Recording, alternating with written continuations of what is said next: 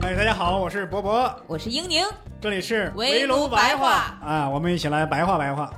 我们两个单口喜剧演员哎，现在都叫脱口秀演员，要坚持一下，就人市场现在都都认脱口秀演员。那就咱们两个就就俩人吧，俩人一起，主要是聊书啊、电影啊，跟朋友一块儿聊天儿，总之都是一些无用的小知识，希望你们会喜欢。肯定会喜欢。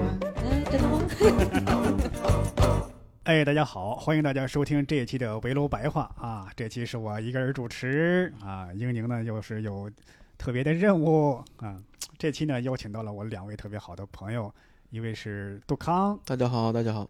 还有另外一位是梦涵。Hello everyone，哎呀，梦涵英语有进步啊，不是在上海吗？这不是 对，可以叫我英文名 Jerry 啊。对对，我们以前在青岛。聊过一些美食，美食聊美食那一期，对对对对，上次等于是我们在青岛聊完啊，还没有尽兴啊，这次我们再次聚会再聊一聊。对对对，我们昨天晚上一块儿吃饭的时候啊，在席间就有朋友提起来一句话，说他今年啊见到谁就没有说真正有一个人开心的，嗯。他没有见到哪个人是真正意义上开心的。嗯，我就感觉这这一年啊，好像真是像他说中了。对一语道破天机。他这么一说，我一回忆，好像确实很少能见到这种开心的人啊。我就不能说不说是每个人都愁眉苦脸吧，但是每个人一见面都等于是互互相诉苦那种，我对，都很难。对对对，嗯甚至包括他这句话，我也不是头一次听人说。嗯，我去其他外地的其他地方演出嘛，呃，基本上每次吃饭总是有席间有一个人说这么一句话，我就没有见谁真正开心的。所以这个也说明大家希望见到开心的人，对对对希望看到更开心的事儿。对，嗯而且我在想，你要是能把不开心的状态维持一年，这也挺难的，基本对上。就是我，就是我再不开心，我不可能这一年每一个月每一天时时刻刻都掉掉这个脸，嗯，不可能。感觉这句话就是说，就是这两年比啊，跟过去比，这一年的开心度来说是非常低的。对对对嗯对。那那我就在想，就是平时你们两位有没有说是怎么打发日子？说的难听点，打发日子；说的冠冕堂皇一点，就我怎么样让自己变得开心一点？我因为我我们这一年，我跟梦涵在准备那个专场，这不是广告啊啊，，现在开始宣传了啊，因为我这一年工作就是这个，啊啊，嗯对呃，也推了很多那个编剧的工作，就是做自己的作品，做个专场。嗯呃，这个过程当中呢，做喜剧嘛，可能很多时候会会绞尽脑汁去想啊，嗯去去跟观众去练呐、这些过程就是工作本身，没有开开心不开心与否哈。创作时候是开心的，嗯但是改本时候，呃，自我否定的时候肯定是不是开心的。嗯我怎么能调节呢？我我靠看篮球，啊嗯、我虽然不追那个这个美职篮哈，但是我偶尔看看啊，嗨篮篮球的，NBA NBA，你刚说可可以说 NBA 吗？可以啊在上海可以说哈，对对对啊，可以说啊 NBA，啊对，你这说美职篮，我我以为是哪个饮料，或者说那个什么洋荷兰那个那个那个啊酒呢？对，梦之蓝的，我以为是那个呢。就 NBA 的一些趣闻趣事儿啊，啊。就比如说那个西安特别胖那个叫胖虎嘛，他的外号，嗯。他脚又崴了，哎，当时我还挺喜欢他的，觉得他很很壮很勇猛，那脚怎么又崴了呢？那个还有一些什么库里又夺冠了呀，嗯。啊这样的事情，我觉得哎，在那个篮球的世界里边，让我暂时能。能逃离现在的自己的工作啊，看看篮球世界里发生什么事儿，而且运看运动，我虽然嗯。自己现在时间少了，嗯。玩运动，但是看别人在那个场上挥汗如雨了，嗯觉得很释放啊，所以可我看运动比较多一点。啊嗯，就是你等于是我从自己的爱好中发掘出这个乐趣来对，以前我特别爱打篮球啊现在时间少了，就看别人打，也能再找回点乐趣。就是等于是说我这个爱好可能平时就没有觉得，它就是我平时的一个习惯。嗯，但是真正在逆境当中，或者说一个很很不愉快的一个环境当中，就等于是能让我保持到一个良好的心情。对，呃，仅有的几次，比如说玩飞盘，哎，哦在北京跟大家玩飞盘的时候，我看你们朋友圈发了对我说怎么我一离开北京你们才开始玩呢？就等着我走呢，这是对。就是过了这个三十岁之后再玩运动啊，嗯，真正开心的不是说去跑一跑、跳一跳运动，那是啥？得分的开心，嗯，是看自己出点球，看别人出点球，那个才是真正的开心，太有意思了。就跟有时候跟酒桌上看谁喝倒了，那出洋相那感觉。对对对，那经常是狗吃屎啊，对啊，玩飞盘啊，对玩飞盘最有意思，我们一块儿去玩嘛，嗯，你就看杨梅，嗯，应该嗯知道吧？不知道知大家杨梅是个特别优秀的一个脱口秀演员啊，喜欢的。哎呀，他玩飞盘太逗了，就经常被他？他就是他一直叫嗯，啊，他也不接，就啊不接。就啊就满哪就光喊，光喊，哎呀，嗯。拿到飞盘巨开心，嗯，也不知道怎么看好像得到了什么脱口秀大王之类，咱也不知道，就就贼嗨，你就看他，你说有那么开心吗？嗯，大家都嘲笑的不行，但他自己也开心，这个嗯氛围是很好的，那我我觉得我我这样的人，我我我我我挺羡慕啊。羡慕。就是你无论玩的好玩的坏，他都能收获到乐趣。对，能能能，还有那个小帕，小帕啊跟我一组，对对我们一组，她是个女生嘛，她一直在嗯后面。她说：“哎，我玩的不好，第一次玩，一直在后面。嗯其实她在后面也起不了太大作用。后来玩到最后了呢，我说：我说你上前面去，你就去右上角，就等着这个球。嗯我只要接到飞盘，我第一时间就看你，嗯咱俩只要你接住，肯定能得分。你就潜伏在对方的那个得分区里。嗯他他也懵的，哦，好，他就去了。前几球一直没有传给他，突然有一球到我这儿了，我往前一看，他正好埋伏在底线，嗯我大声一喊，我说小巴，唰，随着我声音，让那个球也飞过去了，那个嗯盘也飞过去了，他一下结束了，他这是得了唯一的一分嗯，啊！因为当时所有人不知道这个我们有这个战术，我我俩偷偷的，小帕自己都不知道，忘了都。他自己都不知道为什么在那站着，对他也不知道为啥得分了。嗯，那我感觉这个挺好，就是大家一块儿出来去做个事儿啥的，对一定要做一点让大家出洋相的事儿，才能真正的开心。有有趣的事儿，就是别别老是窝在家里发个微信，你好吗？我很好，你呢？我也好，这就发来发去就那几句话。对，那种快乐不一样。嗯对你倒不如出来见面的快乐。出来走一走，做点事儿啥的。嗯嗯，我突然感觉，你说像我这样的类似的人，就经常喜欢宅在家里，嗯那我们就不能享受到集体的乐趣，就不能就不能让自己开心了吗？嗯，那你打游戏的时候是一种怎样的快乐？打游戏，哎呀，你看，就是梦今天梦涵杜康来我家，他也看到了我这这个家里这个屋里这放着很多游戏的 PS4，PS 五，然后 Switch 三大主机伺候我一个人儿。三个东西能动，感觉这对是，就我也我，但是我几个月没碰了，顶多有时候这朋友来，我开机开玩那么一两个小时，我就发现今年这个不开心呢，就跟我玩游戏能产生联系。嗯，越是不开心，你越是玩不下去。嗯，很焦躁。对我就是在玩的时候吧，会在想，我天哪，今天等于是很多人人生的一个逆境，在这个逆境当中，我这不是堕落吗？不是沉沦吗？嗯，说不定别人在努力呢。有思想压力。对，刚刚咱们聊之前，杜康说的挺对，说你怎么收获游戏的乐趣？你完成一个成就了，这个比方说做完一个项目了，很累，嗯玩游戏放松一下，你等于是开心之上的开心，就锦上添花有，点像奖励的感觉。对，好上加好，我给自己一把奖励，对吧？人在逆境中就你真从游戏中找到乐趣，就很难。哦，你刚刚你看你们说，大家会觉得一块儿去做运动，嗯，这不算浪费时间，但窝在家里打游戏，就觉得是在浪费时间，你不知道为什么。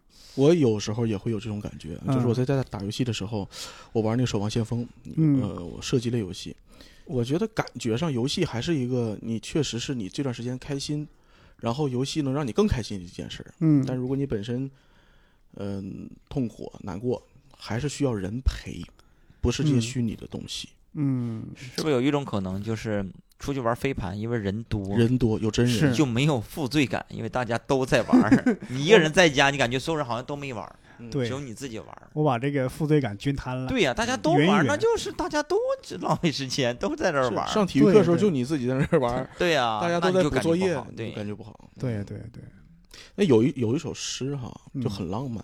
怎么？嗯，当然可能是因为咱们这个年龄，三十来岁哈，嗯事业正在爬坡阶段，人生的爱情啊、家庭啊，正正是要往下说走一个，我到底过什么样人生？每天思考这个时候，嗯有一首诗就叫做“我想和你虚度时光啊，”，就是虚度这件事儿。呃，我为啥说需要一个人陪呢？有一个人跟你一起去浪费这个时光，嗯是不是就是本身就是很有意思的一件事儿对？这首诗里嗯讲的就是，你看前两句啊，我想和你，你拿百度呢？我刚 刚搜到，我以为刚康搜到杜康能背下来呢，这是。刚搜没没背下来，他来读一下我之前听过这个，特别有感情。的朗诵一下。你看他前两句就说的：“我想和你虚度时光，嗯比如低头看鱼，比如把茶杯留在桌子上，嗯离开浪费他们好看的阴影。嗯我还想连日落一起浪费，嗯比如散步，一直消磨到星光满天。嗯，就全都是生活中看似所谓没有意义的正事儿。这是中国人写的，外国人写的。不知道是哪个国家写的，但是是一个配音界很有名的一个一首诗，他很白发苍苍，嗯，然后坐在一个轮椅上，有一种老者在叙述自己真正他觉得有意思的事儿时候，他讲的一个跟一这个跟爱情有关系啊、嗯。就是我想和你浪费时光，而不是和他浪费时光，哦。不是跟杨梅，杨梅就是 那是真浪费时光。我我觉得我觉得这个这个这个诗写的很好，就是有大量的那个生活细节，而且这个生活细节是可能就属于那种有些属于他个人的，嗯，你你看了你似懂非懂，对他们之间的情感，，跟他有情感联系的人就一看了就马上就懂，嗯这个我有点共鸣，就是嗯你之前跟女朋友在一块儿，嗯，就是特别喜欢的那种，对，你干什么事儿你都没有觉得浪费时间嗯。啊，你就觉得有趣、对，有意思、很开心、幸福。反正我我我怎么又想起另外一个跟这个完全相反的一首诗了？对，嗯，这不是一首诗，是一我首歌想和你一，起补课，我想和你一起学习。不是。一起写段子，不是诗，是一首一一首歌，叫《曾经我也想过一了百了啊，日本那个是自》，杀对对，的歌啊，中岛中岛美嘉，中岛美嘉是，自杀的歌吗？嗯，他拯救了日本的自杀率。是吗？嗯，那首歌出来的时候很多，讲什么呢？这是就是就是人在逆境下的那个，你听名字也知道，曾经我也想过一了百啊，了，后来就是一个正能量，嗯，就是我不是没了吗？这不是 对吧？想过，对，我想过，但那个是中岛美嘉在复出的时候，他后来耳朵失聪了，对然后他在台上一边跺着脚打自己给自己打着拍儿，一边跟那个他的歌迷唱这首歌，全场都哭了。对哦嗯，因为他确实想过一了百了，他一个歌手失聪了。嗯，，对，很激励人心的一首歌。好，那我们来听一下。咱这成那个老师的广播电台了。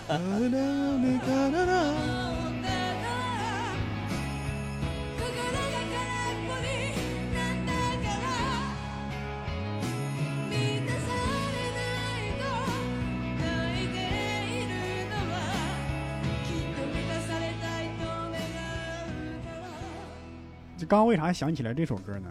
就是因为你刚刚说的那些细节，那些细节肯定有很多一部分是属于这个作者本人的。嗯，你作为一个读者来讲，你你很难说真正完全感受到他当时那个细节那个心理心理。嗯我我想到这个就是那个，曾经我也想过一了百了，它是有两句词，曾经我也想过一了百了，是当鞋带解开的时候还是怎么着？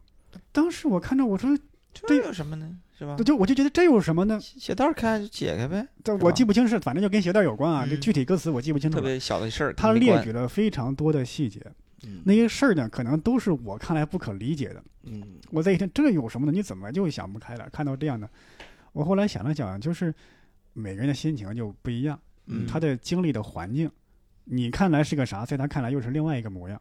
嗯。可能就是你，比方说抑郁症也好，或者说是 其他方面的一些心理症症状也好，他看到这个，他就是会有那个想法。联想嗯。联想的比较多，睹物思人什么的。对对对对，开心的没有理由，嗯，他伤心难过也没有理由。那有一点，我是觉得人在最不开心或者所谓抑郁状态下，嗯。最需要的并不是娱乐，嗯。需要的是人。就是，呃，抑郁症研究就说，你可以不是个心理学家陪着他，嗯，但你一定要陪着他，或者一条金毛陪着他，嗯他不能一个人再待下去了。呃你可以不聊天儿，可以不是不开导他，但是一定要有人陪着他。嗯这是不是涉及到一个就是人只要有连接，人和人之间有连接，嗯他就不至于那么难受，那么难过。人就是有时候是社会性动物嘛。是我我媳妇儿是一个那个正剧演员哈，不是嗯喜剧的，她演过一个小短片儿，讲的就是一个呃货车司机，第一幕就是他跳楼了，嗯他为什么跳呢？很简单，他跳之前就是因为全家人一起吃饭，吃完饭他就跳楼了，嗯，在阳台点了根烟自己跳下去了，但是吃饭这一刻你就能感觉到家里所有人对他是没有关爱的，嗯。他大货司机然后出了一个车祸，他没跟家里人说，嗯。把一个人给撞了，生死也未卜，可能很严重啊。嗯。回家之后呢，就吃饭，老婆呢也跟他讲，下个月啊要什么什么孩子的费用了，然后父母呢也没有说给他夹菜怎么样，就是就是他就像游离这个家庭之外的一个人。嗯，当他吃完那顿饭之后，自己上阳台点了根烟，跳下去了。嗯就是他遇到事儿之后，发现也没有人跟他在一起，嗯他可能那个点就触动他。就像你说那个鞋带开了怎么样？鞋带之前可能还有一些事儿，是鞋带只是最后一个，他觉得他妈怎么都不顺的跟我，嗯，你看咱们聊今天要怎么开心，你这都生死都整啥了？对，整都跳下去了，后来是不是被救了？咱们先分析人为什么不开心。嗯，嗯嗯，然后再聊怎么能开心。我觉得不开心在于就是焦虑，焦虑源于很多不确定性，就难以把握。我为什么觉得开心这么重要？刚刚还跟杜康说那个事儿，我有一次去高铁站，嗯我刚进高铁站的时候呢，呃，离高铁开动啊还有大概有半个多小时，有时间，我心情还挺好。当时我听了一首歌，哎呀，感觉很放松，心情很好。这时候呢，走过来一个老大爷，过来问我说：“哎呀，说小伙子，这个我也不太懂，这个我去哪个口等那个高铁呀？”嗯我一看，我帮他看啊，你这个去什么十二 A、十二 B 的那个口啊，你应该去左边那个，那个离你的车厢更近一些。我就非常有耐心的帮他解答这个这个问题。嗯但是等我出站的时候，嗯那一阵儿到了哪个城市呢？当地有好几道关卡，又得又得手动填那个表，啊，又得自动报备。排好多人的队。嗯再加上我那个演出是四点就开始，我到站的时候已经两点多了，还得嗯去酒店，嗯就很着急。所有人都围成一团在那个地方吵吵嚷嚷，跟跟那个菜市场似的。这时候有个老头儿过来，又那时候问我说：“小伙子，这个该怎么弄啊？干嘛？”当时我那个网也是卡了好几下的，我说：“你这找别人去，没时间。”这这，我说完我又有点后悔了，我说：“嗯怎么回事？我上车之前。”还是那个小面孔，同样的事儿，对吧？上车之前我是非常有耐心的帮人解答，嗯，怎么到这时候我就成这个样子了？我就说开心对人来讲太重要了，就在于如果大家都不开心，那你就会把你不开心的情绪就就传递给别人，而且会影响到你跟别人相处的模式，甚至你工作时候的态度。人际关系处不好，你就工作就可能会受影响，就是这样的。而如果大家都不开心，那可能肯定就会乱成一团的，就感觉。嗯所以开心的人像一个宝藏一样，对，他影响他给别人的一种无形的资源。如果如果我开心了，我也会非常开心的跟别人相处，给别人帮个忙，递递个啥东西啥的。对，真的然后对方给你的反馈也都一般都是正向的，对，这种东西是叠加的。因为因为我我想起以前我有时候做，就因为咱们的工作原因嘛，有大量的闲暇时间就琢磨。嗯我有时候就想一个事儿，说为什么我去饭馆吃饭，老板把这个菜端过来，这是他的工作，我给钱了，我为什我为什么要说谢谢呢？他也为什么说先生请慢用呢？嗯我就想原因就在于我们人不是机器啊，就是我如果对他说谢谢，他说不客气，就是等于是我们本来把一个平常的一个交易的行为嗯变成一个非常有礼貌的一种相处模式，嗯这等于是我们相处的时候的一个润滑剂，嗯，不是那种冷冰冰的，就是你给钱，我提供你这个服务嗯这种关系。对，我们都开心了，就都都享受这个过程。你说这个不就是在给红包的时候吗？哎，为什么要说？哎呀，拿拿着，孩子有。哎呀，是我给孩子，你别想。为什么要有这个推搡过程？嗯这个推搡过程就是温度，啊，它也不是假惺惺的。这不就是假惺惺的吗？我 哪不是假惺惺的？嗯对，那你这你看，昨天晚上咱们俩吃饭，我和嗯梦涵吃饭，一个小饭馆，特别小的一个烤串店，嗯然后一个老大娘给我们给我们服务。我说来一瓶啤酒，嗯然后他说冰的温的，我说冰的，他上了一瓶温的，他说，哎呀，对不起啊，有只有温的了。嗯，然后他，然后我一看他那个笑脸哈，然后他还那么忙，我瞬间就觉得嗯，那一刻的时间像被激活了一样。怎么讲？就是我平时的时间是，哎，昨天去演出了，呃，然后效果怎么样？嗯那个是日常在工作，但那一刻的我的时间像被激活了，哎，我觉得嗯哎，好像活着也挺好，因为有这样的人，有这样的给你的笑脸，啊，你觉得活着是一种很本身就很好的事。是。你没得到什么钱或者没得到什么，但你觉得活着就很好玩儿。嗯。嗯，对，这种感觉就是你看，正常，比如说餐馆吃饭，别人你给你那个服务员嗯。上个菜啊，请慢用啊，嗯。你说谢谢，其实我都觉得现在这都属于流程式的东西，嗯。都不算人和人之间沟通那种东西，纯沟通，哎，有点情感。嗯我之前就是心情特别好的时候，我试过，也不是是个潜意识，嗯就心情特别好，朋友一块儿吃饭，人家给你上上菜说，哎，慢用，我说哎谢谢啊，谢谢姐，嗯我跟平常说谢谢，完全是两个状态。对，但我会发现，你要是那么跟他说，哎呀，谢谢姐啊，辛苦了。他下次再给你服务的时候，你能感觉到他态度有一些变化，嗯他会更加热情。是哎，小伙儿，你点这个菜或者怎么着的，嗯大部分会有这种情况，但也有那正常还是那么给你上，嗯。但确实有一些微妙的变化，嗯。对。你自己也会很开心，嗯，是，他会为你着想，说你吃这个菜好吃，那个不好吃，对。对对，嗯，所以总说人生，呃这个哲学家老说人生有没有意义，都探讨多少年了，最后得出结论是人生本身没有意义。嗯。啊。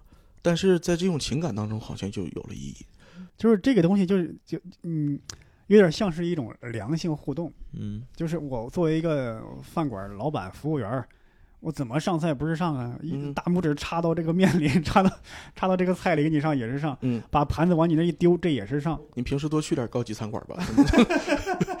人家好好给你放也是，你好好说话也是，对吧？就是，就这是我们的一种良性的模式，大家能够都开心一点儿。就这样其实挺好。但你但你要想一想，这是身份，你看你是你去花钱了，嗯人家为你服务。如果是那种，比如你的上司啊、领导啊，嗯，你去跟他们这么热情，嗯，哎呀，领导辛苦了，人家会觉得你有点阿谀奉拍承。拍，马屁了对。这还不太一样，这得分清。嗯，嗯那如果领导反过来跟你说，哎呀，伯伯辛苦了啊，嗯，这个你给你订个外卖吃，没事，你就哎呀，好温暖，那为啥不带嗯我下馆子呢？因为因为他剩的嘛，给你送过来。下馆子，下馆子这个词儿太老了，用 少说这种话行不行？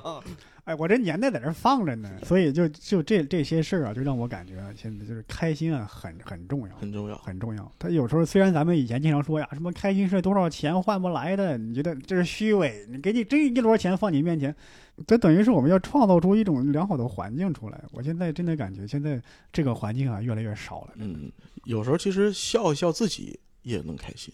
嗯我大学时候有个室友，嗯嗯、他长得最小最小嗯啊，然后我们第一天就给他起个外号叫大哥，因为我怕我们怕他受其他男生欺负啊，你们这就管他叫大哥你你们想的挺长远啊。啊。嗯然后我们一个寝的嘛四个人，嗯这个大哥呢就很有意思的一个人，嗯，他那个有意思确实是他就会耽误你事儿，比如说耽，误你事儿。哎，我去洗澡，然后我跟嗯大哥说，我说大哥你帮我把那个澡呃我洗澡的那个这个这个这些东西都拿拿回来，从嗯寝室你直接过来，咱们俩在澡堂集合。他说好，我说要拿。呃，我说其他东西就不用说了嘛，什么拖鞋、浴巾的嗯就不用说了。我说你一定要帮我带一个绿色的一个护发素，那是我第一次用护发素，是我妈不用的一个，特别高级，嗯就好几百一瓶。我说我体验体验一下护发素，我跟他强调了四五遍，我说护发素绿色那个瓶的，一摁就出来那个，嗯一定要拿那个。他说嗯嗯嗯，他话不多，就嗯嗯嗯，电话里边。嗯然，后等等我脱光了，在澡堂里洗的时候，他也进来了，他手里只提了一瓶护发素进来的。啊，别别的全没带其他带。全都没带，我当时就是，嗯，他自己带的贼全，我嗯连拖鞋都没给我带。嗯 你一直强调，人家就一直想，这事儿。强调的嘛。我我我就想起我跟梦涵在长沙吃那个地锅鸡，啊，哎呀哈，那大姐，那大姐，你讲我你讲，我就有点想不起来，但是那个大姐人贼逗，反正是。那个大姐啊，就特别逗，特别开朗。然后呢，他跟我们在聊，就是我其实我们听不太懂他说的啥，嗯。因为他说的那个方言啊，我估计长沙人都听不太懂。嗯。他可能是那个长沙郊县、长沙县那个那个方言，然后我们听着是似懂非懂，但就感觉他特别开心，啊，跟我们跟我们那个服务的时候，就是端菜啊，端那个上酒上菜，他特别开心。然后呢，就在有一道菜就是那个牛肉丸嘛，嗯。一般牛肉丸会写什么潮汕牛肉丸，或者说什么撒尿牛丸，嗯，他直接写个牛肉丸，我不知道是那种空心儿的嗯能爆汁儿的那种，还是那种实心儿的，听着有什么弹牙。嗯我就想吃那种筋道的，我不想吃那种能爆汁儿的那种。我就反复的问我说：“这个大姐，这个到底是能爆汁儿的呢，还是实心儿的呢？”他说：“我也不知道，我去问问。”问了一遍说：“应该是实心儿的。”然后我说：“别应该是啊，你得确定啊，要不然我不不太想吃爆汁儿。”他反复的又又他又自己琢磨又问说：“肯定是肯定是。”然后我一嚼那个汁儿，呲呲自己一脸那种那感觉，他给我笑的。然后他一看见我，他也搁 那笑。对你像顾客自自己一脸，他不应该笑不，应该 笑，对哎呀，不好意思，我给你拿点纸什么之类的，他就哈哈哈 在那笑呀，对对，在那笑。一点不跟我旁边有我俩。对，但是他当时我也在笑，就是就挺很开心嘛，就是对没没觉得这样有什么对，么，当然如果自他身上，我们会更开心，希望他也开心对吧。我发现咱俩是被情绪被他感染了。是，他从上菜开始，他就很开心，你就不知道他因为啥开心。嗯，然后问他因为啥开心，他说那些话你也听不懂，对啊，就是开心。嗯给弄那地沟鸡铲的时候，他也开心，那哈哈乐，对对对也不知道为啥。我们聊天逗他，他也开心。是嗯。虽然他说的我听不太懂，但他的开心的情绪我感受到了。就对，你看这些就是能让人记住的人，对，嗯，永远让人记住的一些事儿。假如说我们都互相板着脸，我问这个牛肉丸是爆汁的实心的，嗯实心的吃吧，啪呲一脸，我可能就就就就上脸了，我就来来气儿了，可能就。嗯但这个没有，我们就是那那种氛围感，其他东西都不是问题，感觉。我突然想起一件也不算开心的事儿，但有点幸福，嗯。就是我不住那个雍和宫那边儿嘛，嗯。然后吧，有有一个一个老奶奶，嗯嗯。对，哎呀，就是我，就有一次我晚上回家演出完十点多十一点，骑个小电动车，嗯。然后路过那个胡同口也挺黑的，突然就发现那个那个垃圾箱那块儿有个人在收拾东西，然后一啊回头，一个老奶奶，嗯，白头发，一回头吓我一跳，就个子也不高，嗯弯着个腰，有就个小晚上车，对嗯他收拾垃圾呢，吓我一跳，就像有一点儿啊，我就是不是话不是很中听，就那种鬼片儿的那个那个小巫婆，嗯就因为年纪大嘛，你晚上他勾了个腰害怕。这白头发完了月光一衬就很吓人，嗯，就我没当个事儿。后来呢，杜你你康你还吓人，你还没当个事儿呢 就过去了。啊。后来杜康来我家嗯，然后有一次我俩晚上回去演出完，又遇到老奶奶了。嗯然后杜康就上去跟他聊天儿嗯啊，聊了半天，发现那老奶奶身世是个北京人，怎么着着，聊了好多。杜康他聊了能有多长时间？俩小时吧，俩小时俩小时。呀，那你挺能聊啊。对，俩小时因为本身我对老年人有感情，我是我奶奶养大的，我就看嗯到了，尤其老太太，我就想聊一聊。对嗯聊了那么长时间，我还说你咋还没回来，干啥去了？后来给我讲，再回来之后说那老奶奶就是怎么着什么个情况？她她腰有病，一直没治。嗯，对，然后她嗯主要是那老奶奶啊穿的非常干净，啊，她的车拾荒的车一点味道没有，嗯捡的所有垃圾特别干净，而且垃圾堆特别脏，嗯呃，那个汤啊汁儿啊都有嗯，但是他拾出来的东西就特别干净，他人穿的也干净穿一，点味儿也没有。就不像一个拾荒的一个人嗯啊。然后杜康这个我很佩服，哎呀，跟老奶奶聊出感情了，哎呀，然后就觉得那个老奶奶的家里的人对她也不是很好，很伤心，是吧？嗯，不能做定论吧，就是家人家里的事儿，但是啊感觉到就是他能出来拾荒，而且家里人都是不是说多穷，都在北京工作，哦嗯，嗯，他自己还愿意出来拾荒，而且年龄很大了，就想这个。将近八十岁了，七十八、七十九岁那么大岁对数。我们后来问了那个老奶奶，经常嗯遇到嘛，经常嗯会遇到就聊聊一会儿。他就是觉得在家很无聊嘛，也不知道能干点啥，嗯对，啊，然后就想出去干点啥。你这个年纪七十多的能干点啥呀？对对对，就是捡捡小破烂嘛。解解闷儿的。但是家里人反对啊，嗯觉得丢人，是经常拿那么多瓶子乱七八糟回家里面，那旁边邻居看见说感觉我对你不好，我怎么着的，嗯家人就不同意，他自己就想干点啥，要不然他干啥呀？嗯，然后杜康就怕这个老年人一个人出点什么事儿呢，家里人帮不到，给人买了个手机，我天，买了个老年机。对他网上买手机，那那杜康人确实挺好。他不，他对是他有个前提是跟我讲了个故事，他说隔壁有一个老头儿，性格特别暴躁，嗯，天天骂他。啊有一天给他骂的，他都那个在床上起不来，气的。家里头有一天没工作，嗯然后那个我说那老头为什么骂你呢？他就老说他你不要捡垃圾怎么样？我说那你其实你一点不脏，你这些纸壳子放家里也没有味道嗯啊。他说那就他就看不惯我，他就觉得很生气。我说那子女怎么去看这个事儿？他说子女不太管，啊，也觉得你不应该去捡垃圾。对，肯定啊，后来我说我这样，我说你那个嗯、我给你一个手机，嗯你任何人欺负你，嗯，我还装的很很那个很 狭义。嗯我说只要北京有人欺负你，你第一时间就给我到上海都不好使，叫北京 的，对，或者你跟他提，你说我我我不是没有人，对吧？啊，杜康罩着我。对，对我说无论是黑道白道的，我说的很大，我说啊无论黑道啊，你还白道的，吹牛逼了呢，我你俩吹了，我就告诉他就是。这杜康也像，看着也像也像混道的。也像练拳击的，嗯我去给你撑撑场面行，反嗯正我他离得很近，他们家在那个离你住那个地方青龙什么就时候？二三百米青。龙对，对，我就是那个我知道那地方我想给他这么一种底气感，啊。嗯，但是送了两三次那个老奶奶不收，就是不要，我俩一直塞，我说你拿着呗，不是，有我俩那个去给他送的时候他不要，然后后来你不是回家了吗？嗯，我有次遇又遇到老奶奶了，我就嗯赶紧回家去取那个手机，手机在我家，我说给给给给老奶奶，你上次那什么，你那手不要就不要就跑啊！看到那个我拿手机就嗯推的我我说你可快了，你别动啊！我说我回去拿手机，你别动啊！啊不要不要，就推那车赶紧跑，嗯，跑的可远了来。也怕他自己跑坏了、跑累了。对，腿脚本来就不好。嗯，后来我追上去，我就大概说了一句，他我我在想他是不是心里想说这句话？嗯我说是不是这个外人给你个东西，会有点觉得你们家里家里人不管你吗？又得说啥？子女可能会有想法。嗯不孝顺呐！我说那如果有这个顾虑就算了，对吧？没有必要让他有嗯拿个手机，然后天天还要受，就是家里人再对他有什么误会，对对对就算了。后来发现人家有手机，他有个，但他也不开开不开机了，一个破的。对，然后留了一个电话号，嗯完有事儿的给杜康打电话什么的。嗯那幸，然后幸福的点在于啥呢？是跟这样的一个老奶奶能聊了很多，嗯。然后了解她的故事，然后这个人也很好，每次现在路过见面还打个招呼，哎呀嗯。回来了小伙儿，上次嗯我回来，哎呀你那个那个那个谁杜康呢？我杜康那个回老家了，他那个生孩子了，然后过两天啊啊啊行行行，下次杜康又来啊你嗯。回来了。啊，家里人怎么样？你看，就当朋友之间那种聊聊个天儿啊，嗯对吧？是是，像真像你的长辈奶奶那样跟你聊一下对，而且他说话的谈吐，他好像之前是一个，比如说北京之前某个厂的职工，他是有正式工作的。后来问他，我说你为什么要剪这个？他说一是没啥事儿，二是给自己攒钱去养老院。哦，北京养老院很贵，他想攒去好的养老院，那估计子女又肯定意见又很大了。那就是人的家事儿了。对，嗯，对呀对家里的事儿。法管了。对，是，但就是哎，你跟这么一个人，尤其是一个长辈，对，多聊聊，他也开心，我也开心。其实我也愿意聊，嗯也嗯，开心，我也获得了开心。对，我天呐，我我我原来以为我的朋友当中啊，梦涵已经是属于顶级能聊到那个了，我没想到今天我才知道，原来被杜康给超越了。你这看分年龄，嗯，啊，年龄大点儿是女的我负责，年龄小一点的孟涵负责。再小的就是老师负责了。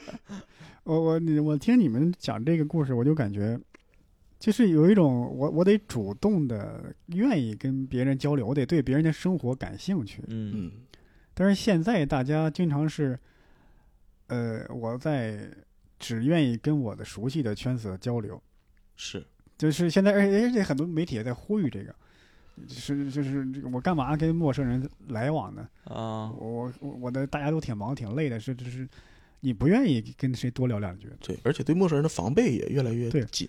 现在等于是全民社恐的时代，嗯都说我社恐，我社恐。嗯先咱先不说这个社恐是真是假，就等于嗯是、第一是戒备，第二，我我我不愿意向陌生人就是释放太多的热情。嗯刚刚你们说这个事儿，我碰到这样的情况，我肯定是不会主动跟跟老奶奶聊的。嗯为什么呢？因为有时候我会觉得跟陌生人相处对我来说是一种，我需要花很大的精力，对我来说是一种消耗。很多人的工作已经嗯把热情给领导，给自己的工作了，对给自己的观众了，对，然后又生活当中就就耗光了。嗯对，生活当中就但想你想想，有的时候这说不好啊，嗯，这说的物质一点，你能换换取东西回来。嗯就你把的热情和时间你给到这个老奶奶身上，她会给你一些别的东西反馈过来，嗯，这个是你拿不准的。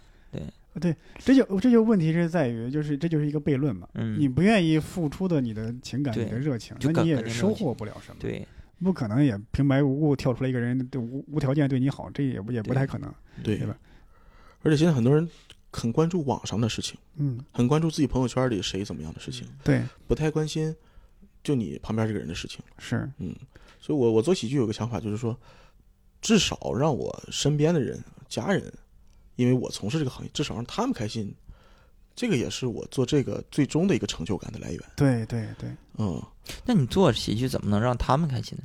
就比如说我做喜剧，我会更更去挖掘一些段子啊，嗯，挖掘一些想法啊。但是生活中很多人的工种不是去挖掘人的，嗯，对，他所以他说话的时候可能跟你不注意，嗯，呃，可能会伤害到你，或者是。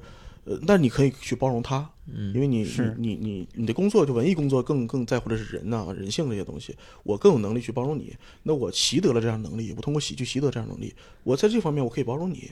嗯，你比如说有一些，呃，咱其他的工种不好说吧，嗯就是我能做到的部分，我通过我的工作能做到的部分，我先给我的家人。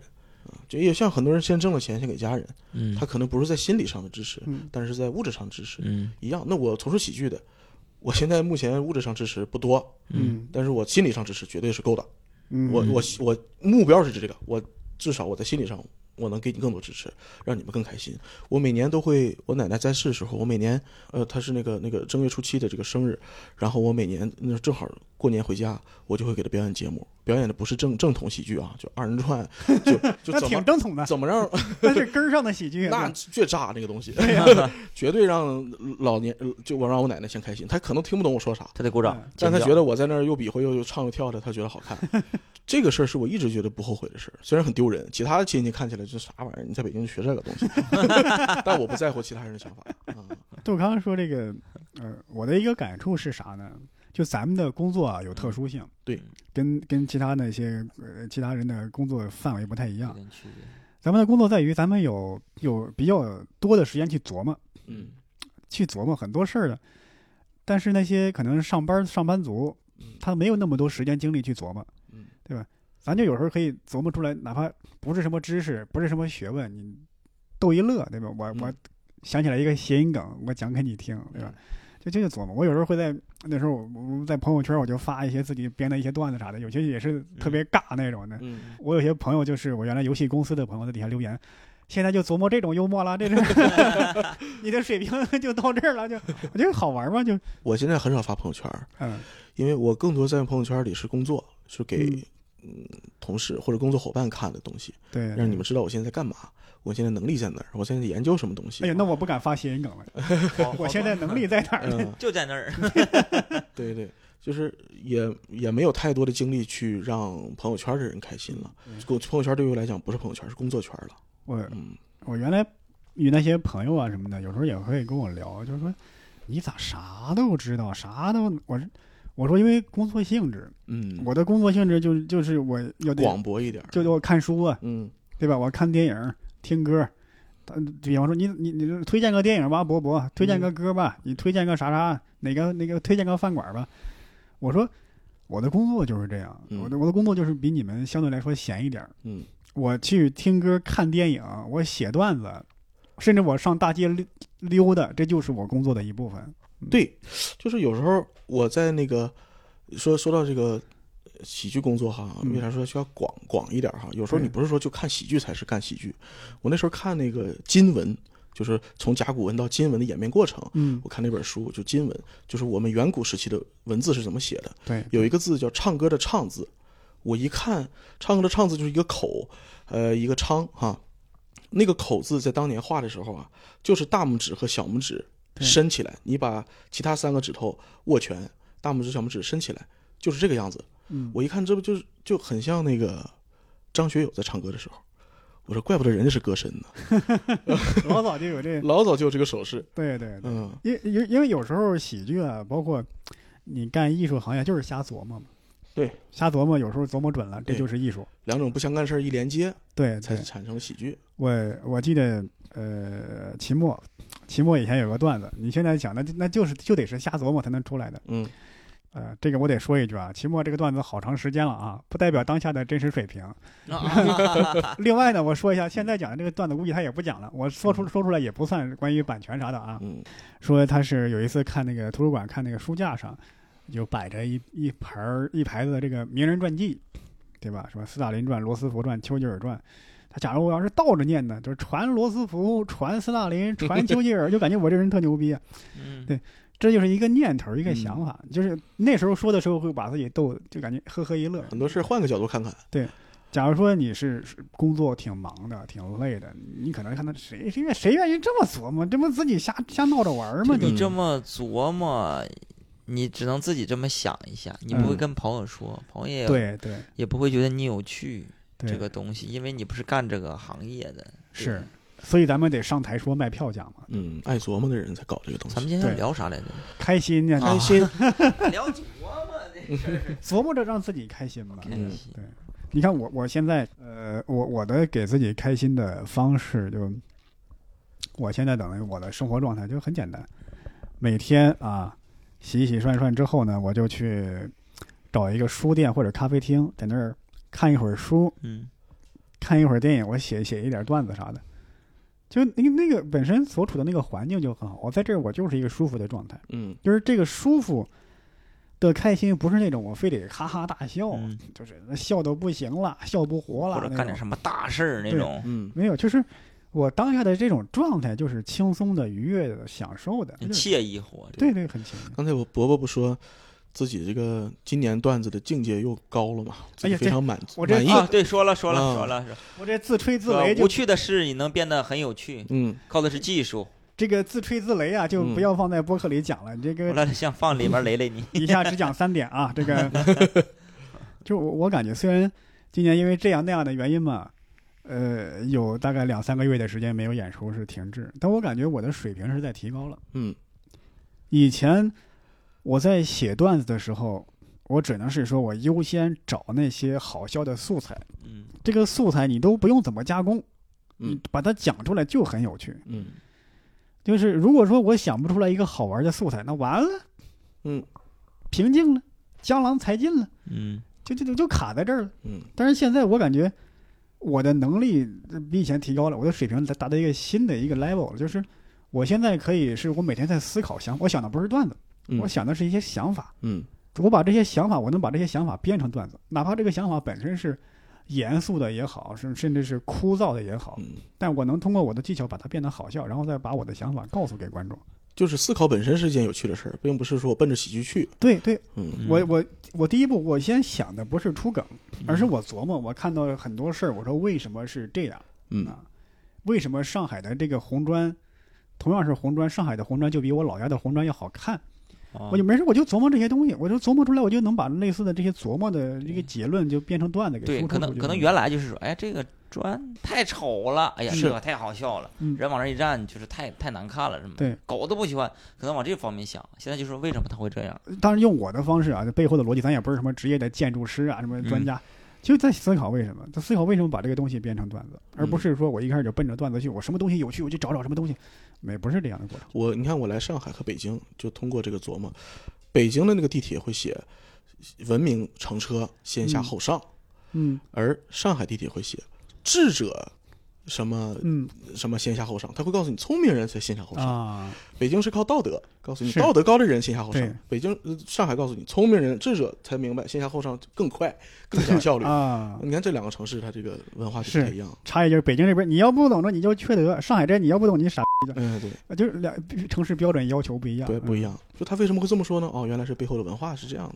有没有可能只能是那个人他的嗯文化是这样，就定这个标语这个人跟这个城市都没有关系，可能 就是哎，但你想，他们得竞标啊，嗯竞标为什么？他肯定是十个标语甚至更多个标语里边啊选一个，他就选了这个，那肯定嗯，这个能够代表上海或者北京的名名那个名片嘛。所以，呃，让自己开心呐，一是走出去跟朋友在一起，其实更多就是要见识，对吧？你见识不一定是深度，但是你哎广度有了。对，你像我在洛阳，我曾经觉得上海叫魔都，嗯是吧？魔幻，嗯，北京叫帝都，庄尊贵庄严。是而更厉害的一个，更厉害的一个是洛阳，叫神都，我以为你说古都呢，这 它叫神都是洛阳。都督。哦我当时我当时就站在那哎个呀，神都是什么意思？对神都是什么意思？哦，后来讲了讲，它这个是中中原的文明的起源哈，对它就神了，正赶上这句啊神了神了。这个还网络有神了啊，这个这个我没考证，我感觉是不是神了这个意思？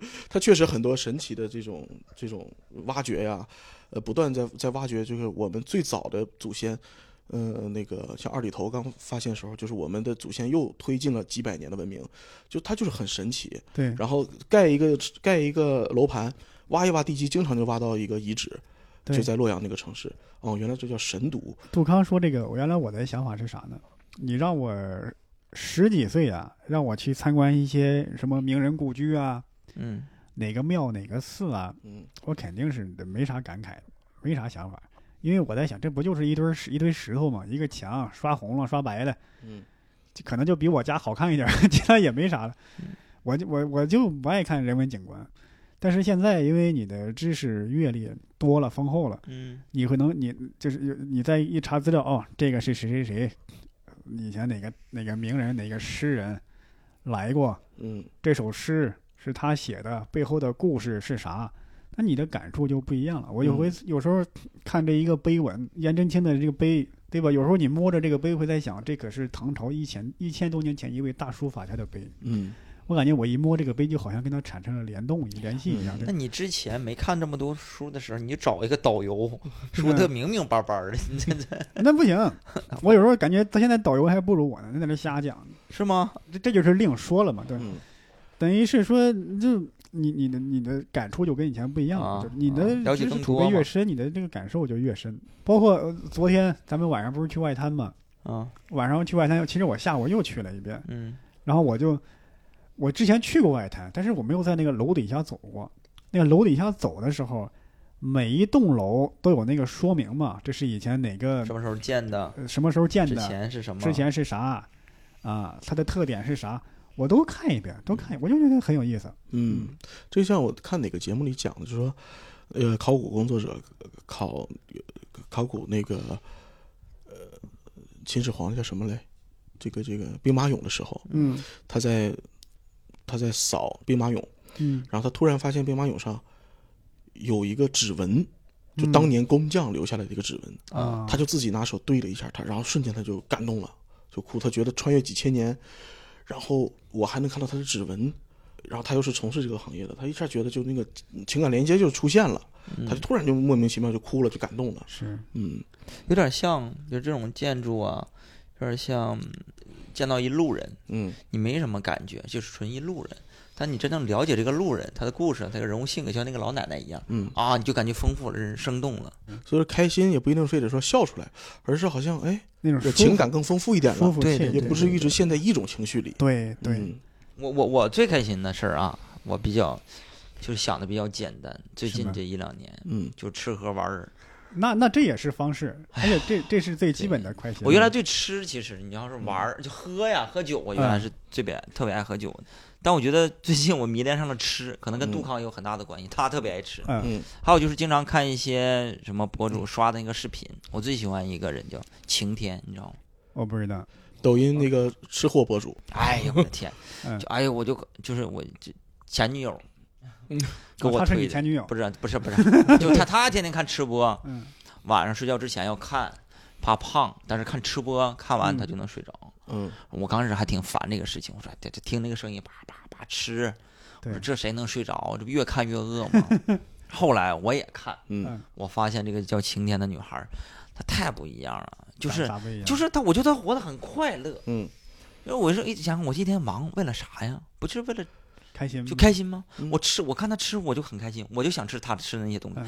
她太豪了，嗯。天天还有一点能加强这个口欲上的快感的啊哎是他们一家人在吃，一家人哦十来三舅口人，二舅十来口人一起准备一顿吃的。原来那个徐大骚，那我不知道他他徐大骚对他给他儿子做什么的，给对对对对。给妻子做，但那个人更多，哦，他是这个大院里头啊。支一口大锅，然后帝王蟹，帝王蟹就是当馒头吃了，啊，天天帝王蟹，嗯，一家人大龙虾所有人的脸就是眼角都飞到天上去了，笑的，一家人的开心。比如说你想吃，就在在上海什么蟹黄拌面呀，嗯他那个蟹也大，整一盆蟹黄嗯给你拌，然后只嗯是其中一个一道菜，可能有十道菜不同的菜，嗯天天给你换着吃，他那个串串香里边儿，就帝王蟹的蟹腿做做的串串香，包子都是这这种海鲜什么包子，就各种你能想到的顶级食材。嗯，我说米其林那几星，我感觉干不过他家，绝对是你在当地市场买不到的食材，对 一顿饭都多少钱呢？小几万这是肯定是有了，肯定是有了。嗯对，你你说这个呀，我是想起原来我前一阵儿看 B 站上，B 站上有两姐妹，我估计应该有四十多岁，嗯，农村妇女嘛，两姐妹经常自己在家里那个院儿里支个灶台在那儿做饭，有时候做做的人家就是平民版的那种美食嘛，不是像你们说那么高大上，就是什么呃卤面啊，什么做一个烧饼啊啥的。而且他们俩呀，那个基本上做的量比较大，因为我们河南当地人都都能吃，尤其是吃碳水的，真是对食大省，尤其是你感觉他们俩做饭的时候就就很开心，而且做的饭也不是说多多高端那种，然后吃的时候又是那种的，这这这这我们河南当地吃饭，我们男女老少啊都是捧着一个大碗，就跟陕西人吃吃油泼面一样，嗯，就那种大块大块朵颐那种感觉，就吃着就感觉特别享受，就感觉这吃饭本身我不是为了吃饭，是为了充饥，我吃饭本身就是一个享受，嗯，对，差不多。哎呀，我特别想跟那个晴天做朋友，嗯，就去他家蹭个饭。哎呀，就太好吃了。每次他发视频，你都啊肯定是有帝王蟹，有嗯什么鱼多贵。他们主要是看他们一家人在那做饭那个场景就很开心，是。很幸福。因为应该是他妈吧，就嗯煮做饭的那个那个阿姨。不都说他他们家人吃，他们家人拉的都比那个刘墉吃的好。刘墉是印度的博主，这话有点儿，好，我以为那个刘墉呢，我说咋跟他比呢？真是，哎呀，就是很他他妈做饭的时候就很幸福，就感觉一家人过来吃饭了啊，嗯，就像小的时候什么我姥做饭的时候然后他妈做饭的时候，一帮人围着看，啊，这这这这啥？期待这个大锅一掀开什么啊，什么东西，各种各样，一家人吃饭那没有人搭把手啥的，也帮忙，也帮忙，一起扒蟹黄就那个氛围感嗯，对对啊，也不愁吃不愁穿，大家吃点好的，每天吃点好的，是一家人其乐融融的，嗯，对这种感觉很爽。幸这个就就是一一群人一块围着这这干一个事儿的那种乐趣嘛，对。就是你们玩飞盘那感觉嘛。啊，嗯。对对，是这种感觉。包饺子什么的一帮人，嗯。其实饺子多好吃吗？没有多好吃，嗯，就喜欢那个氛围，创作的氛围。所以说有时候从从大学出来的第一个不适应就是大学里有室友有啊，好的一帮人玩，同学啊，吃饭一起吃，一毕了业了就是同事了，就是很流程化的吃饭，中午吃完了再去工位工作，那个感觉挺挺差距挺大的。是嗯是是，我我刚刚以为你说吃啊是一块儿去饭店那种，那那那个吃呢。那个快乐不如自己，他那个家院儿嗯，还有他那厨房比饭店大，就是农村那种大院儿 好像只有对那种大院儿才行。整个锅自己现搭，嗯整个串儿你要烤嘛，咱自己整个炉子烤。嗯哎呀，哎呀，我好多年没有体验过这种了。我就原来回老家，回老家我们那儿有一个湖嘛，嗯有一个湖，经常跟朋友会一块儿开车，然后拿着那个自己带烧烤架，自己买的羊肉，在湖边儿，然后找一块空地，自己用那个签子穿羊肉，啊，带的那个有孜然、辣椒面儿，在那儿啊往上撒，自己烤，自己整嗯整炭火，真的特别好。嗯，而且那个味道呀，我感觉不输店里，甚至比店里还好吃。就就就是你调的那个，应该是还好吃的，就更新鲜。就是你调的那个味道，可能是不如店里的那个味道丰富。啊，对，这佐料你调的不如人家，但你肉好啊，但肉就是比它好。那个氛围好啊，对吧？大家一块儿弄点啥，对呀、你这边菜市场刚买完的羊肉，这边烤了就吃了，肯定比店里那个像上露营的感觉也是这种的。吃。我是因为我不是来上海了嘛，嗯我有时候我就，呃，经常有时间我会上上海，等于是自己的一个探店。我找啊地方，我觉得我好吃，我我就去一个好吃的馆子，我就等于去试一试。嗯这最近也是在上海吃了一些好吃的馆子啊。最近录完这期啊，嗯，录完带带你们俩咱们仨一块儿去去啊，去吗？去啊去啊！真去啊？嗯对我珍藏了，别剪啊，这段别剪。啊，对对我珍藏了几家馆子。啊，对我我不光吃，再加上像刚刚咱们说的嘛，就爱琢磨嘛，我还得查上海的本帮菜有几个几个菜啊，这个它的源源头，还有现在改良了，跟以前有啥不一样，跟其他菜系有啥不一样，嗯就爱琢磨这些。我还是嗯看那些美食作家的书，什么呃陆文夫啊、唐鲁孙呐、这个蔡澜呐、嗯就一边看这些书，一边想着这个菜，一边琢磨这个菜。我顺便在看那个那个美食博主，嗯什么侦探唐人杰，什么老饭骨，他们怎么做的。但我也不做，我就看人家做，嗯嗯看人家探店，我就觉得就研究这个美食的这个知识，然后再吃这个饭，我就真的觉得特别好。啊，味道会有一些变化。对对，而且我还去了两家这个上海的馆子，也都不错。一个是叫小平饭店，我提过好几回；嗯一个是我啊，咱们一会儿去吃的那家啊，小小小啊，小平饭店，不咱们今天不去啊，啊不去呀？是另外一家，另外一啊家，是我我我会比较这两家两家馆子的不一样。还有另外一家馆子，就是小平饭店，可能它开了几十年了，它的做法等于是偏向于传统的，它的味道可能会比较重，可能会就是浓油赤酱，可能是一说上海菜，就它确实真的做的真是浓油赤酱，味道很重，酱油很多，又比较咸。嗯，但是我去另外一家馆子呢，它的装修比较偏洋范儿，你看着就有点就是真的是上海那种感觉，偏西范儿那种装修的感觉。嗯然后它的菜呢，口味呢就相当于比较淡。但我就就有时候就就琢磨这个，我就等于哦，那个人家是开了几十年了，传统的老馆子，装修的就是偏向于那种老派，很甚至几十年不换。这个新开的，他可能因为附近有上班族嘛，你让上班族一吃的一嘴蒜味儿，一嘴酱油，哎也不太好。就这样做的清淡一点，我就就有时候觉得琢磨这个事儿就就愿意琢磨这件事情，愿意把自己的时间精力花在这种琢磨上。反正嗯，嗯还是有一些情感和知识的连接。就感觉先看完这些东西，了解完之后、啊，他推荐一道菜什么之类的，或对者他推荐，比如菜篮推荐哪家餐厅很好吃，嗯，你看了，然后你再去，你就会有一些期待。对，我知道这道菜，我要点这个菜，嗯我大概知道他描述的是什么一个味道。那我在吃的时候，啊啊，原来是这种感觉。嗯，对嗯对你看以前人吃到什么好东西都要做首诗是，啊，就是这也是一种表达方式哈。呃，哎，像现在的人呢，现在人晴天要哎，晴天要是就刚才那个博主，他吃完一个东西好嗯吃，哎呀，真是那个了，他就 也是一种情绪的表也达是。情绪表达。对呀、啊，是这这真是那个了。他情绪到位就行。对，我记得那个陈小青，《舌尖中国》导演哈说过，就是好吃到真是可以让人哭的，就是人的大脑里边那个那个，你吃到好吃的东西的时候，它会触动你那个感性这一块你能流泪，真是好吃到流泪。哎呀，如果说人一辈子遇到过一个好吃让你流泪的东西，那个感受也是只有感受过的人才知道。嗯，高应该少放芥末。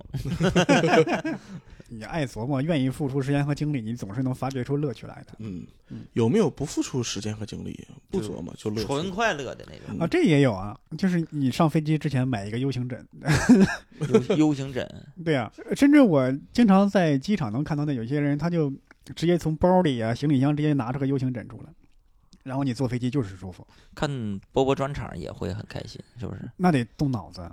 你不专场需要动脑子吗？那这庞大的知识储备量，这一张嘴十几个现在已，经没有办法写那种不动脑子的段子了。对，这一张嘴十几个典故出去了，哎呀，哎，这观众对吧？你是百度百科，十十几个典故，干啥？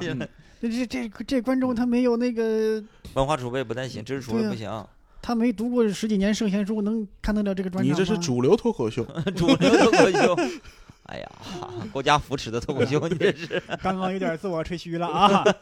不是一点你听儿吧？听不出来这是讽刺啊？你在说谁呢？只要是夸我，我都觉得是真情实意啊。还有种开心，谈个恋爱也挺开心。哎呦，那个开心那真是。对，尤其是最开始，比如说男生追女孩那个阶段，嗯，就是暧昧不清，要在一起没在一起，对心砰砰跳。你表达了，人家也没说在，也没说不在嗯啊就那个时候还是很开心。然后确定牵手那一瞬间，哎呀，哈哈哎哎呀，碰上，哎，他没，哎，他没撒开，嗯，哎，这就很开心。一秒，即永恒了。对你送他回家，嗯，他没让你上楼，这就不开心了。人家一住一楼，人家让你上啥楼？那你上楼吧，我住一楼，我我这这先进去了。这就是 很很直接的开心，嗯，情感波动，侯孝贤那个电影《最好的时光》，就像这事儿啊。这那台词嘛，你想和他那啥，他想和你那啥，就这个过程就是你们最好的时光，就是你们俩最好的时光，啊嗯，还有啥？还有开心嘛，是不是？看别人失恋了也挺开心啊。你这对比啊，这事儿，就啊，你就是他俩，别人不开心你就开心你。你朋友两个人经常吵着分手，其中一个朋友杜康不是跟他媳妇儿哎呀哎呀分手，然后跟我说，完你做好心朋友你就劝，你就说那个人确实不行，是吧？嗯嗯，是是是他的问题。过两天人俩好了，好了，嗯他把你的事儿跟他一说，哎，梦涵劝我怎么着怎么着，你就很可气嗯，啊。下次他再找你的诉苦的时候，你就不说了。嗯，是，对，确实那个那对方有问题，然后突然他俩分手了，你就啊，你很开心，你很开心。我是不是有点暗黑？那这这只是一种自我保护，嗯，意思吧，一只一朝被蛇咬了，十年怕井绳了。我也不劝了啊，你爱爱怎么怎么地吧。对，我有的时候也还是控制不住。关键你这是朋友，我是哎呀，我两个姐姐都找我诉过苦，那，然后我一顿骂，帮了一顿骂，结果都成我姐夫了，哎呀，哎呀小哎呀，没法处了，这就很尴尬，只能面上嘿嘿嘿了，嘿嘿嘿了。没法处了，这就很尴尬。嗯，很尴尬。我是想起来，哎呀，你看你们俩晚来了一天，我刚把我的晒干的晾干的花给收起来。花晒干，不是我那个花花瓶里那个那个花儿干了，我刚收起来。你我就想向你们证明啊，我是一个热爱生活的人。哦，平时我花瓶里都放着你这是花呢。急于证明你是爱生活，啊，对呀，对哪有这么证明？没人怀疑过你不爱啊先暂停一下，我下个下单买个花啊。对我我来上海的一个感受就是，一可能因为我来了一个新的环境，嗯我会试着让自己产生一点变化。嗯，这种变化有两种，一种是外界刺激起个，英文名儿，哎。对，完换一个时尚的衣服，嗯，大喇叭裤，嗯穿 AJ，嗯，目前来以后看，以后叫我史蒂文啊。目前来看，Storm 没有什么变化。史蒂文呢，这个怎么跟史密斯先生说话呢？这 这个呃平时就会买点买点花啥的，就是觉得添点乐趣。还有就是我现在也，你看我那种的有薄荷。哦，啊，平时薄荷味道很好。对，嗯，喝酒啊，那个对离劲的特别喝酒用吧要。不你们在这儿住下吧，等这个薄荷长出来给大家调酒喝，反正薄荷还有上海本地有种花，那个嗯是什么花？栀子花还是什么花？开呀开，我就喊你，我老想你喝酒那特别香。嗯我还跟我上海的朋友说，他来北京，我说：“哎呦，我最近买了一个花，特别香。嗯” 跟他一顿推荐，他说什么花？我说那个花。他说我们上海就是遍地都这个花。我说哦，是桂花，养花挺好。这边人也也爱养花，真的嗯花店到处都是。咱们一会儿出去啊，可能路过一个挺大的一个宅子，他有个门房，一个老爷爷，嗯，他在那就养了好多花，然后他就往外卖。哎昨天咱们四个人，我们还有个女孩朋友，我们四个人去外滩嘛，晚上，别提买花了，昨天买花被骗了。咋骗了？那买那一大堆花，嗯，讲价讲了半天，给了六十五，那个那个大大大姐还说，哎呀不行啊，这赔钱。我说这几这两点了还赔钱，卖出去不都坏了吗？这嗯这上架本来就不高是。啊，完了给了给了之后，你发现溜了一圈，你发现花儿啊，掉了，它它它凋零都算好的，它是接在一块儿的，嗯，就上面那一块儿是一朵花，下面那根儿那根儿什么玩意儿棍儿，那是这别的花，它剪在一块儿的，绑在一块儿的 拿绳儿，对，相当于那个花其实都是感觉是花店不要的，嗯，应该是。然后他就收过来一把多少钱，十块八块的，我我我现在想想挺纳闷儿啊，就是咱们去的时候夜里一点多还是两点了吧？两点，对外滩上基本上没有多少人了，嗯，但是在那个地方他还想着卖花儿，他就知道这时候还会有人来买嘛？是，肯定有人来逛啊，嗯这个店儿而且外滩咱们去的时候，昨天有两个大哥在那儿直播呢。啊，直播嗯呀对，梦涵、杜康还给人家就就蹭人家镜头在那儿。啊，蹭镜头，嗯大哥不管，挺好的，对，大哥跳舞表演才艺，反正我们就是还是那句话，就是嗯爱自己琢磨点啥，自己发现点乐趣。还有一种方法呢，嗯就是你想让自己快乐，嗯，你制造点让别人快乐的小事儿。怎么讲？比如说啊，我有一次演出完比较晚了，然后十二点多了，孩子也睡了，呃，老婆呢在等我回家。其实她也是硬挺着，她也很困。嗯，我在路边呢就买了三十块钱的彩票，刮刮乐。我俩从来不刮这个东西，也不去买彩票啊。对，呃，所以这个东西相当于他生活中几乎不不见不到的东西。很意外的嗯出，不玩这个，对。但是我今天我就是给你买三十块钱的，刮了二十块钱，妈赔了十块钱。但是就是你拿出那一刻，他开心了，我也开心了，嗯给他制造开心，他的反应也会传染给你，也能让自己开心。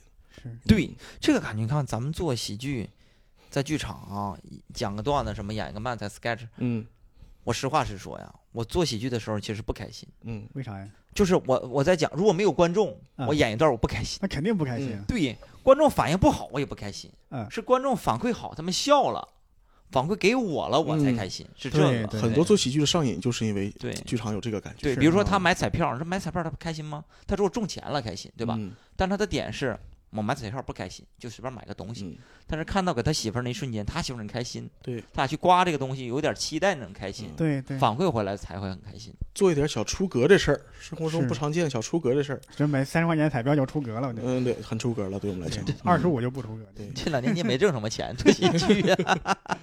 得做点啥。反正我现在就是早上会给花儿浇浇水、翻翻土，嗯，等于打发打发的时间。它长势好，你也对开心。真的，我我现在看到那个薄荷一点一点往上涨，我这这就开心。我说这买了好多花，就薄荷长出来了，反正就猫肥家润嘛，嗯嗯，家里猫胖，整个就说明你家好。是花和鱼也一样，养花养的好的，因为家里头有人气。对，嗯包括我平时就会会会拍照啥的，我朋友还跟我说，说我感觉你这几年呀、这个拍照的这个技术啊有点长进，有有有长进，比几年前好很多。嗯后来我发现其实也没有说真正意义上的长进。第一呢，你想你拍一千张，总有一张好的吧？嗯再加再加上咱们呃走遍全国各地演出，你总要去一下当地的景点。你想，你去苏州的什么虎丘，嗯杭州西湖，嗯，你你你在北京故宫、长城，那地方本来就地儿是本来就你随便只要不瞎呀拍，那地方本来就好看，对你只要不瞎拍，稍微摆个角不度，曝光就差不多。那那就好就是好看的。对，有一种开心也是偷着乐，就是？我去景点的时候很少照相，嗯，因为我想所有的时间就让这个这个啊景色全充满我的眼睛，全进入我的大脑，我。像像扫描一样吸收这些东西。嗯因为我去西湖可能就待个二十分钟就走了，呃再去就不一定几年之后了，或者不去了。那我这二十分钟我可得好好看呢，所以没时间拍照，没时间去摆造型，我就看，我就看 啊。然后回去回头呃到床上一想一闭上眼睛，哎偷着乐，哎我看到了什么什么，再回想，偷着不告诉别人，不分享啊，就是自己乐的事儿，这种小事儿也很开心。我是有时候老爱偷听别人讲话，但不是说我刻意的那那嗯去听啊，就有时候听见路人的对话，我就真的好奇嘛，真的觉得就很有意思看。事物一样就好奇。对对对，嗯我记得有一次是坐坐高铁，一对母子，那小男孩一句话就把我逗乐了。他拿起来手机，有人打电话，说了两句。他妈问谁呀、你老公。这句话就把我逗乐，我还在猜为啥这小孩说你老公，而不是说爸爸打来的。就就我就感觉这个就很有意思。小孩很有意思。对，还有一回是坐也是在高铁上，那个一个奶奶应该是想给她孙子，呃，就喝酸奶嘛，喝酸奶这小孩就不爱喝，这奶奶呢就硬想让他喝，等于是摁着这小孩的肩膀喝，为什么不喝？再加上这个奶奶那个口音啊，也是山东口音，就跟前一阵儿那个电影儿，那个那个什么老冯，啊老 就老冯那个鬼畜视频穿山甲，那就是一个抗日神剧。啊抗日神剧大概意思是说，一个日本特工伪装成一个炊事员，要给这个我军的干部做一碗鸡汤，企图下毒毒死我军干部，结果被我军识破了这个阴谋，让他自己把这个鸡汤喝下去。他呢，等于是将计就计，想说我先喝鸡汤，喝一口，证明这个里边没有毒，然后你们再喝，这样同归于尽嘛。嗯但是他自己喝完之后，发现我军干部没有喝，就有点狗急跳墙了，就 喝，你们为什么不喝？而且山东口音那种。然后我看到这个高铁上那个奶奶，那个那个也是山东口音的，我就就想起那一幕就很笑了。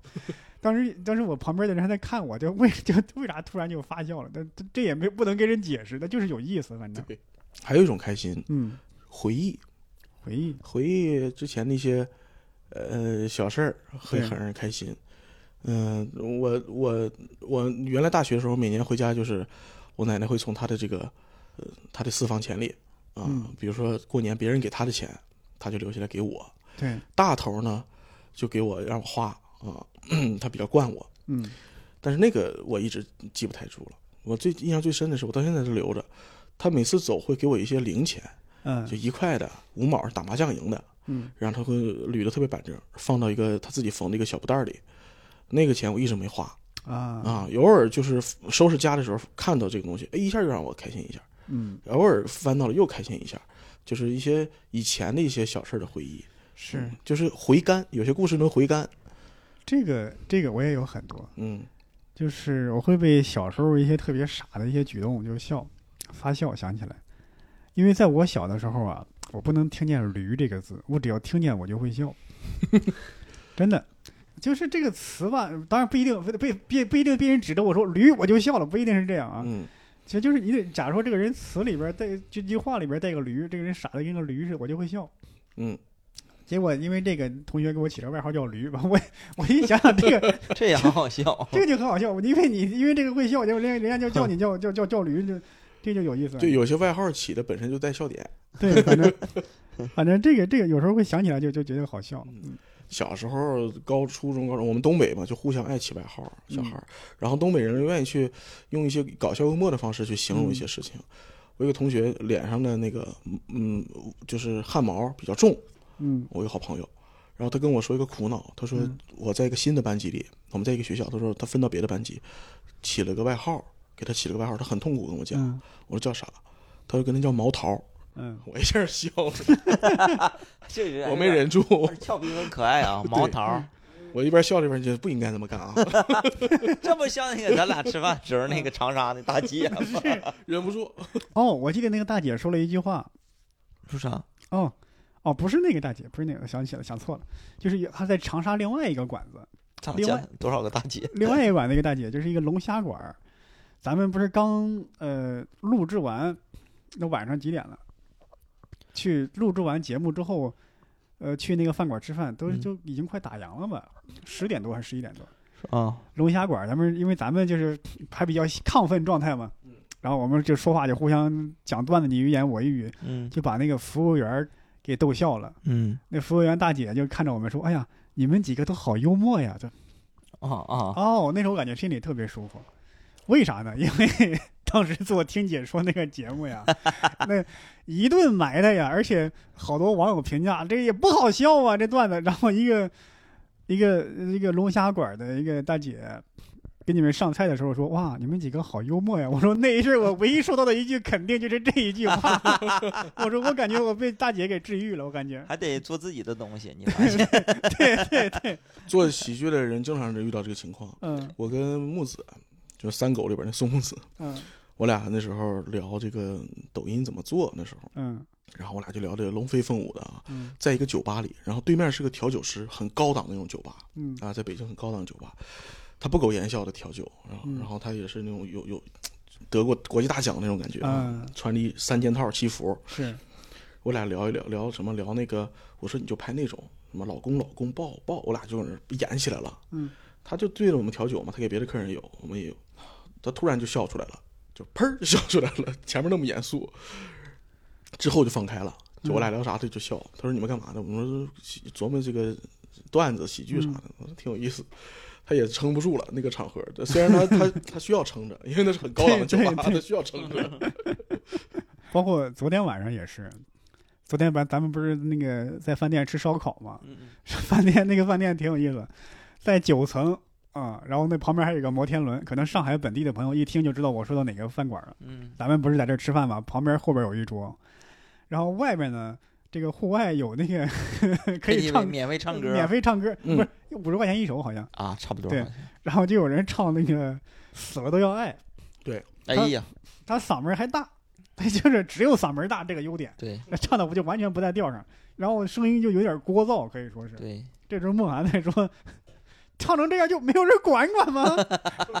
对吧？就就让他唱这，我就冲服务员喊我说你不管管，唱这样不管管然后那个就把咱们后边那桌的人听见就笑了，是吗就？就就就被孟涵给逗笑了。而且他们那应该是南方人，就嗯他们就后来也跟这个服务员说，就用南方口音的东北话，就没有人管管吗？就那种南方口音的东北话，说出了大家的心声。说出大家心声 就就把我笑了。他那个唱的确实是 还在评论呢，还在怎么说呢？你离远了听，有点像在求救啊！死了都要爱，就是你看这死了，哎，死了，哎就感觉他这被什么被群殴了。啊，死了都要哎，死了都要唱的我都醒酒了。但我觉得生吃饭就得这个状态，是。就是看你唱你的，我我就说不想让你唱那玩意儿，完了服务员也也笑，哦，这氛围很好，其实。对对对对，而且咱们吃烧烤是那个氛围啊。嗯，刚刚一会儿一会儿带你们去那个店就不一样了啊。这么严肃就得憋住了，不能笑。这个这个那个那个装修，那个菜式，嗯。上海本帮菜，那都是上海老磕了，那得那咱们得搅和搅和那，得脱了鞋上炕再吃饭呢。那咱可不怕这个。是反正我我今天想了想，就是最主要的一个核心的一个点，就是你得自己得会琢磨，你得善于就是就发现，咱说的庸俗一点，你要善于发现身边人的开心，对，对，你得就就就愿意把这个你得用真心去换真心。你你你这讲的跟谈恋爱似的，这就是说你你愿意把你的时间和精力用在琢磨制造快乐上，嗯，因为现在我觉得像咱开头说的，开心真的太重要了。因为我想起我九江还是南昌，我记不清了。我一出站的时候，有那个黑车司机，他问我，呃呃，上哪儿上哪儿上哪儿上哪儿上哪儿啊？上哪去上哪去上哪去上哪去？一直问我说我上网去，他 他就哑巴了就。然后就有一个黑车司机，他就一直跟着我，因为一般的黑车司机啊，你跟着你，他他走几步你不理他就完了嘛。嗯，这个司机就一直问我上哪去上哪去，我觉得我老是不理他也不太好，就摆摆手说不去，你别别来这个啊，我我自己打车。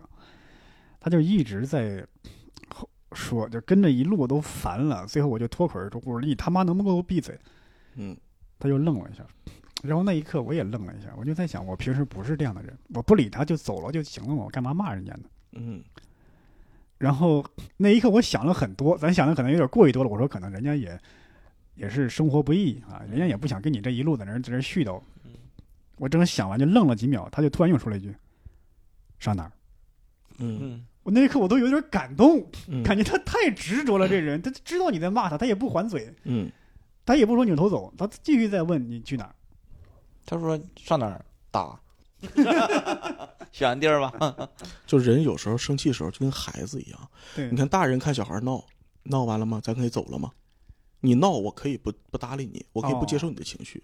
所以很多人在愤怒时候、歇斯底里时候，可能别人会觉得你就是个孩子，无所谓了。你是回头孩回到孩子的状态，人不和一般见识了。哦，你的感你的感动是觉得哦，我被包容了。